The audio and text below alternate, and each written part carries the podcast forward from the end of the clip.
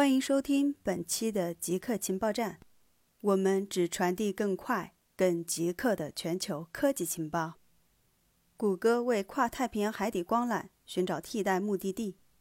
谷歌和脸书在2017年宣布，铺设直连洛杉矶和香港的跨太平洋海底光缆 （Pacific Light Cable Network，简称 PLCN）。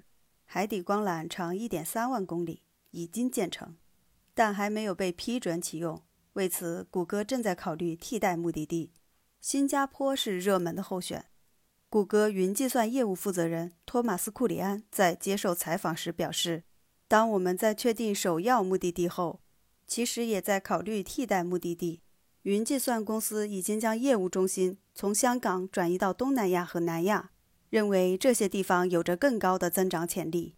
谷歌已经在印尼建立了一个数据中心。”下一个目标是印度，他计划明年在新德里开设数据中心。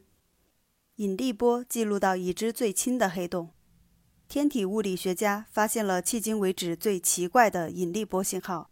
这一发现可能迫使科学家改变他们对宇宙的认识。近期，引力波探测器激光干涉引力波天文台和室女座引力波天文台探测到了一次宇宙碰撞。一个巨大的黑洞吞噬了一个神秘的天体，这个天体的质量比已知的最大的中子星还要大，比已知最小黑洞还要小。